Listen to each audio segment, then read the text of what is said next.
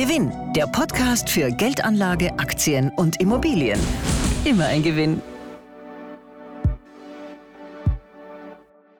Herzlich willkommen zum Gewinn-Podcast. Ich bin Karina Jahn und leite beim Gewinn die Online-Redaktion.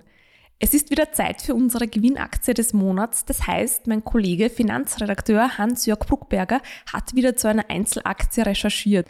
Bevor wir loslegen, aber an dieser Stelle noch ein wichtiger Hinweis. Unsere Ausführungen basieren auf den Gewinneinschätzungen von Analysten. Sie sind keine Kaufempfehlung und ersetzen auch keine individuelle Anlageberatung. Hans-Jörg, heute geht es ja um etwas ganz Besonderes. Hallo auch von meiner Seite. Ja, in der Tat. Wir werden in die Welt der Reichen und Schönen eintauchen, nämlich in die Luxusgüterbranche. Und da haben wir uns gleich den Platzhirschen zur Brust genommen, nämlich den weltgrößten Luxuskonzern Moet Hennessy Louis Vuitton, kurz LVMH genannt. Dahinter steckt aber noch viel mehr. Der Konzern hält die Rechte an insgesamt 75 verschiedenen Marken, darunter so illustre Namen wie Givenchy, Kenzo, Dior, Fendi, Tiffany oder Dom Perignon.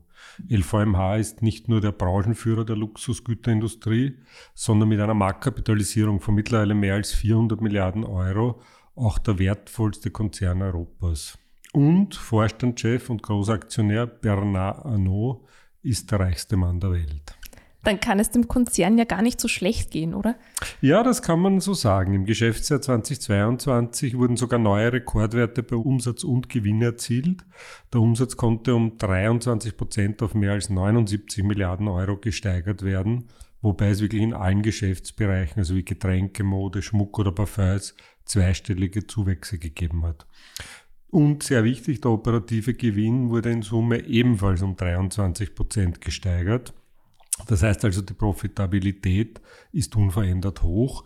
Wir reden hier von einer operativen Marge von fast 27 Prozent. Und das im Krisenjahr 2022. Wie gibt es das? Das ist in der Tat bemerkenswert. Man darf ja eines nicht vergessen. China war teilweise in Lockdowns. Es gab Einschränkungen für Russen im Zuge der Sanktionen wegen der Ukraine. Und generell hat es im Vorjahr große Verunsicherung bei Konsumenten gegeben wegen der hohen Inflation. Aber es hat sich gezeigt, dass die Luxusgüterindustrie das alles eben wegstecken konnte. Laut einer Studie der Unternehmensberatung Bain Company ist der weltweite Markt für sogenannte persönliche Luxusgüter wie eben Kleidung, Schuhe, Lederwaren, Parfum oder Schmuck im vergangenen Jahr um 22 Prozent gewachsen auf insgesamt 353 Milliarden Euro. Also das Marktumfeld war dementsprechend gut. Offensichtlich gab es in vielen Märkten einen gewissen Rebound, äh, der die Kassen der Luxusbranche klingeln ließ. Also nach den Corona-bedingten Einschränkungen der Vorjahre hat sich die wohlhabende Klientel wohl nur allzu gerne wieder etwas gegönnt. Und generell zeigt sich eben, wie gesagt, dass die Luxusbranche eben recht krisenresistent ist. Aber vielleicht war das auch nur ein einmaliger Effekt. Wie sind denn die weiteren Aussichten? Naja, die Zeichen stehen auch mit mittel- und längerfristig auf Wachstum. Also die Marktforscher von Bain Company rechnen je nach Entwicklung der Weltwirtschaft für den Bereich Personal Luxury Goods bis 2030 mit jährlichen Wachstumsraten von drei bis acht Prozent, sodass der Markt 2030 dann rund 540 bis 580 Milliarden Euro schwer sein wird. Das wären dann um die 60 Prozent mehr als heute. Zum starken Wachstum des Luxusmarkts sollten insbesondere die aufstrebenden Schwellenländer überproportional beitragen.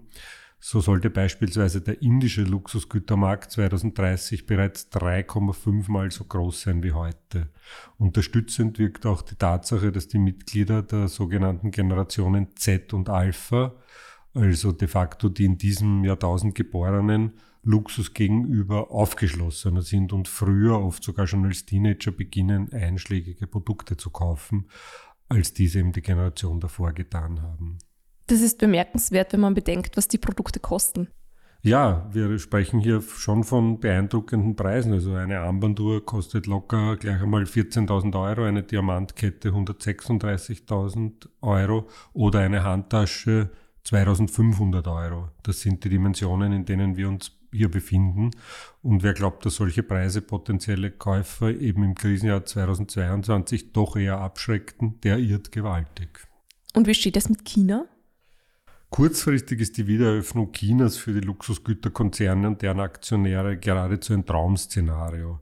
Zur Erinnerung, vor Corona machten chinesische Verbraucher etwa ein Drittel des weltweiten Umsatzes mit Luxusgütern für den Privatgebrauch aus, wobei fast drei Viertel davon wiederum auf Reisen eingekauft wurden. Kommt die chinesische Nachfrage jetzt also wieder zurück, so scheint ein starkes Jahr 2023 geradezu programmiert. Tatsächlich haben Analysten auch bereits ihre Gewinnprognosen für den Weltmarktführer LVMH äh, zuletzt äh, bereits wieder angehoben. Und hat die Aktie davon bereits profitiert? Das kann man so sagen. Die LVMH-Aktie notiert rund um ein Rekordniveau.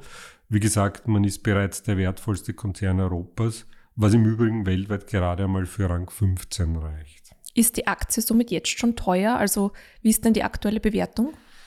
Naja, auf Basis der Gewinnschätzungen für 2023 beträgt das Kursgewinnverhältnis mehr als 25. Mit Blick Richtung 2024 sind es 23. Und die Aktie wird in etwa zum sechsfachen Buchwert gehandelt.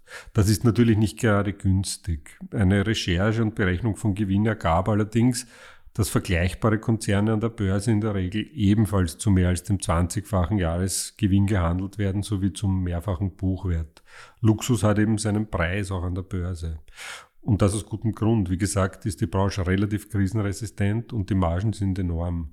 Also da ist es schon logisch, dass Anleger dafür höhere Multiples in Kauf nehmen, also mehr zahlen an der Börse als bei Massenproduzenten. Das heißt, im Vergleich zur Konkurrenz ist LVMH also gar nicht so teuer?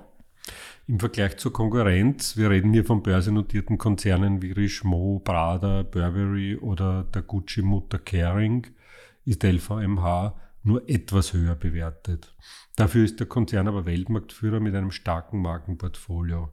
Als solch sollte man beim Wachstum äh, den Branchenschnitt zwar etwas hinterherhinken, wenngleich geschätzte 15 Prozent pro Jahr bis 2024 immer noch imposant sind. Allerdings sollte man auch profitabler agieren als die meisten Konkurrenten.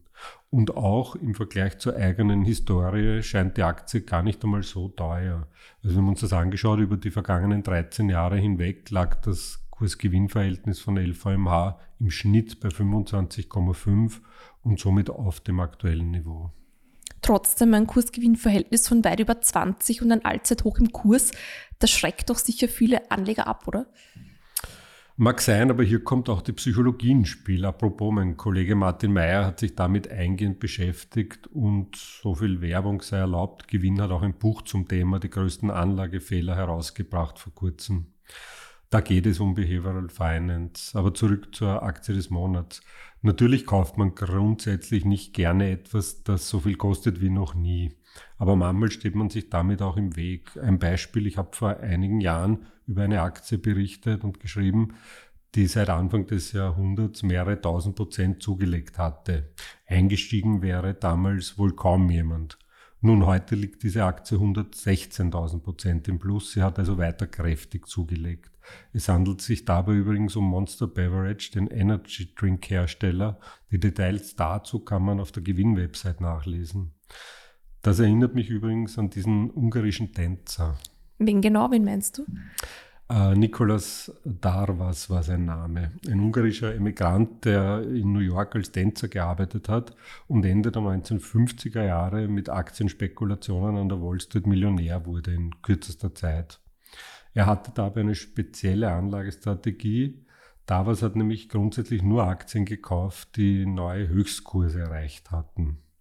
Die Begründung ist durchaus einleuchtend. Markiert eine Aktie neu hoch, so existieren einmal keine charttechnischen Widerstände mehr und es kommt kein Verkaufsdruck von Investoren, die steigende Kurse zum Glattstellen ihrer Verlustposition nutzen.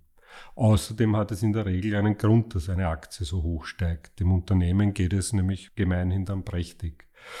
Und es gibt eine hohe Wahrscheinlichkeit, dass es zumindest noch eine Weile lang weiter bergauf gehen wird. Umgekehrt ist nicht jede Aktie, die gerade tief steht und vermeintlich günstig ist, auch tatsächlich eine Kaufgelegenheit. Oft haben diese Unternehmen Probleme und werden eben deshalb günstig bewertet. Es ist also nicht so einfach an der Börse. Und wie lautet nun dein Fazit zur Aktie? Die LVMH-Aktie ist äh, sicher nichts für Schnäppchenjäger, aber das darf man von einer Luxusaktie auch nicht erwarten. Und immerhin, dank der starken Gewinndynamik ist die Aktie trotz Rekordhoch gar nicht einmal so teuer. Zudem scheint weiteres Wachstum geradezu programmiert. Gleichzeitig lehrt die jüngste Geschichte, dass die Luxusbranche konjunkturelle Rückschläge leichter wegsteckt als die meisten anderen Sektoren. Ja, danke Hans-Jörg für deine Einschätzung. Alle Infos zur Aktie des Monats inklusive ausführlicher Charts finden Sie im aktuellen Gewinn und auf gewinn.com. Den Link finden Sie wieder in der Episodenbeschreibung. Danke fürs Zuhören und bis bald. Gewinn, der Podcast für Ihren persönlichen Vorteil. Immer ein Gewinn.